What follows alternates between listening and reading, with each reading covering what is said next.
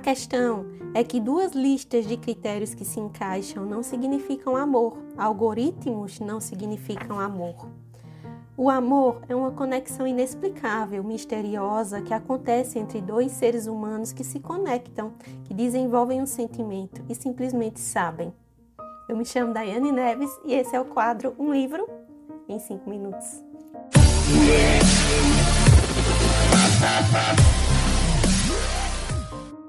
Oi, oi, meu povo! Sejam todos muito bem-vindos aqui ao quadro Um Livro em 5 Minutos. Eu me chamo Daiane Neves e é um prazer estar com você aqui hoje. Pessoas, o livro de hoje foi o livro que nós lemos Dentro do grupo de leitura Imperatriz, ele foi um dos livros mais votados para nós lermos na nossa leitura coletiva dentro do nosso grupinho, tá? Se você ainda não faz parte, quiser conhecer o grupo de leitura Imperatriz, no perfil da livraria tem lá o link na bio. É só você clicar que ele vai direcionar você para o grupo de leitura Imperatriz. Amar é relativo da Sophie Kinsella e que saiu pela editora Record. Então vamos deixar de delongas e vamos começar a resenha de hoje. Então, pessoas, este livro, confesso para vocês que eu demorei para me apaixonar por essa leitura. O livro para mim começou super frio até chegar nos 50%. Quando chegou nos 50% do livro, metade do livro, a coisa começou a ficar morna. Começou a ficar menos ruim, pelo menos para mim, para o meu ponto de vista. E nos últimos 20% do livro é que a coisa realmente me fez me apaixonar. E isso para mim não é bacana dentro de uma obra. Eu gosto quando a obra me fisga desde o início, tá? Mas eu entendo que muita gente gostou desse livro, muita gente mesmo, principalmente para quem já conhece o trabalho da Sofia Kinsella.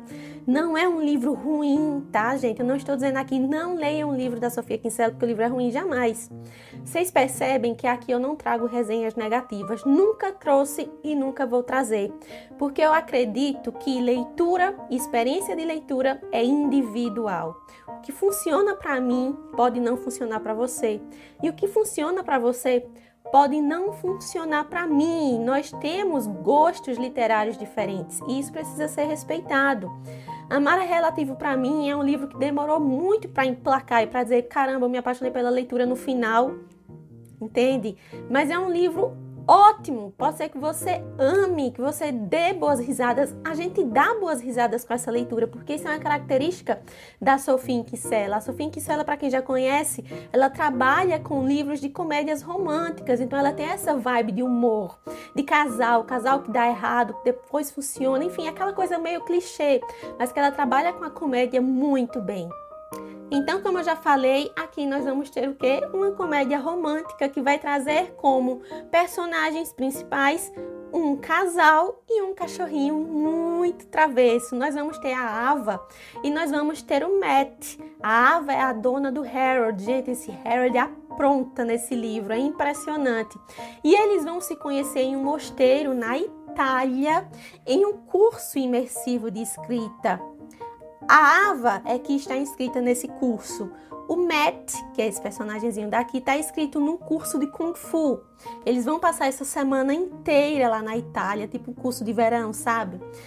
Só que esse curso de Kung Fu que o Matt se inscreveu é cancelado, né? O professor não pode comparecer por motivos que não são destrinchados aqui dentro do livro. A gente só sabe que o curso foi cancelado e que os alunos do curso de Kung Fu têm duas opções ou pedir o reembolso do curso e ir embora da Itália, ou se inscrever no curso de escrita imersiva, de escrita criativa. E é o que alguns alunos do curso de Kung Fu vão fazer, vão para o curso de escrita. E é onde o Matt vai conhecer a Ava, porque o Matt vai para esse curso. Ele quer se desafiar e fazer algo que tira ele totalmente da sua zona de conforto. Lá coisa muito bacana que eu achei super interessante. Dentro do curso, eles não podem usar os nomes verdadeiros nem falar nada sobre sua vida pessoal. Primeira regra do curso é que eles devem criar pseudônimos, tá?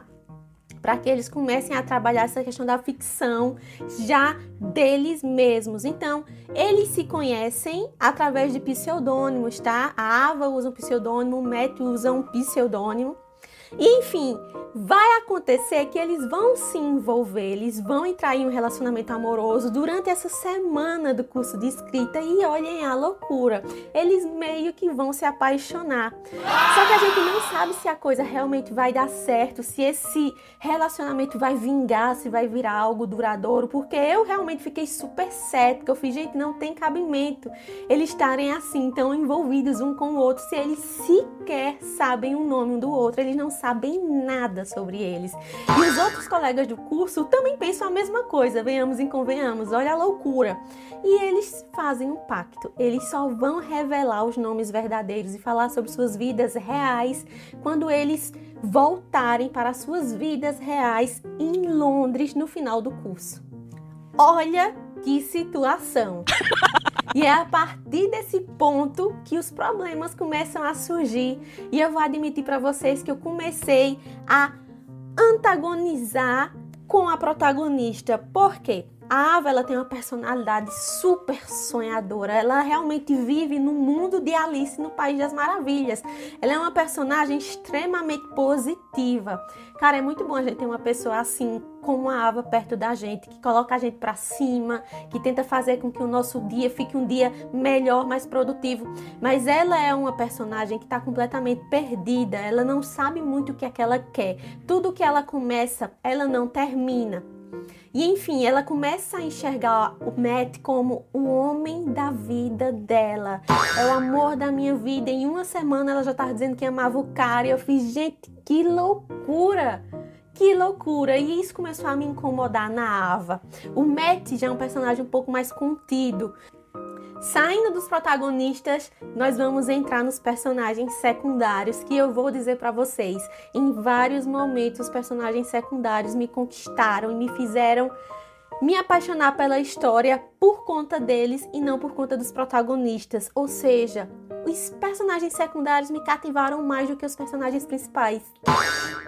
E dentre esses personagens secundários se destacam as amigas da Ava, que assim, eu achei as amigas maravilhosas. Nós vamos ter a Neil, nós vamos ter a Mauri, nós vamos ter a Sa Sakira. Ela tem um nome assim um pouquinho, acho que é japonês, eu acho. Ela é de descendência asiática, eu acho. Minha pronúncia provavelmente está errada, gente.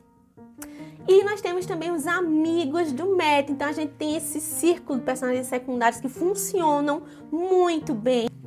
E esses personagens secundários trabalham majestosamente bem a interação entre eles. É lindo, sabe? A gente realmente consegue enxergar algumas amigas nossas nas amigas da Ava e alguns amigos nossos nos amigos do Matt. Então é bastante interessante.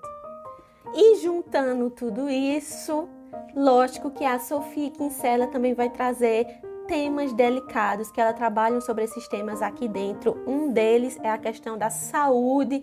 Uma das personagens secundárias, uma das amigas da Ava, tem uma doença crônica que para você descobrir que doença é essa, você vai ter que ler o livro. Então ela vai levantar essa problemática, como é que funciona essa doença, o que é que essa doença causa no organismo da amiga.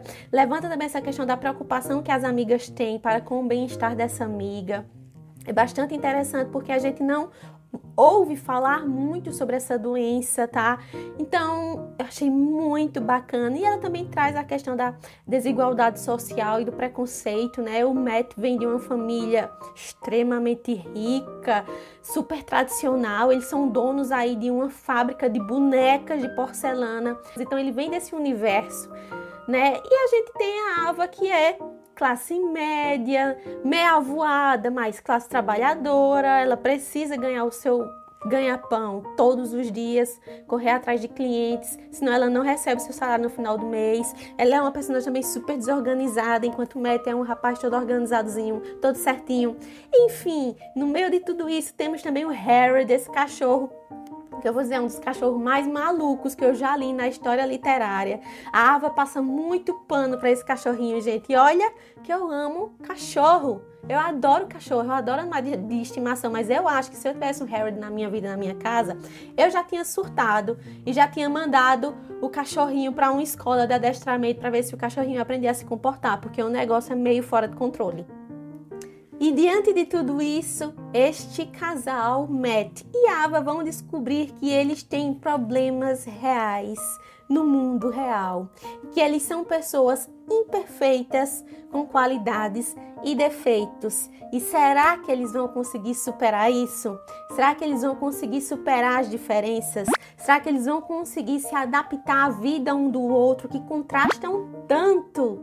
O Matt tem uma família super rígida, super preconceituosa, classe média alta. E nós temos a Ava, que é quase uma órfã, mas ela tem, ela não tem família, ela não tem parentes, então ela tem um vínculo muito forte com as amigas, que é uma personagem que tem muita coisa que precisa ser corrigida nela, mas o Matt também é um personagem que precisa corrigir bastante coisa. Então nós vamos vivenciar esse conflito que eles vivem a partir do momento que eles realmente passam a conhecer o real da vida de um e do outro. E a gente não sabe se esse casal realmente vai dar certo. Para isso vocês vão ter que ler o livro. Eu espero muito que vocês tenham gostado da resenha de hoje. Gente, se vocês lerem esse livro e vocês de fato gostarem e disserem é para mim, dá, eu estou apaixonada por essa história. Por favor, comentem comigo, podem deixar aqui nos comentários no meu direct, me convençam a gostar um pouquinho mais dessa história, que eu vou ser sincera com vocês, não funcionou muito bem para mim, mas é um livro que pode funcionar muito bem para você. É isso, pessoas. A gente se vê na próxima semana. Tchau, tchau. Fiquem bem. A gente se fala. Até mais.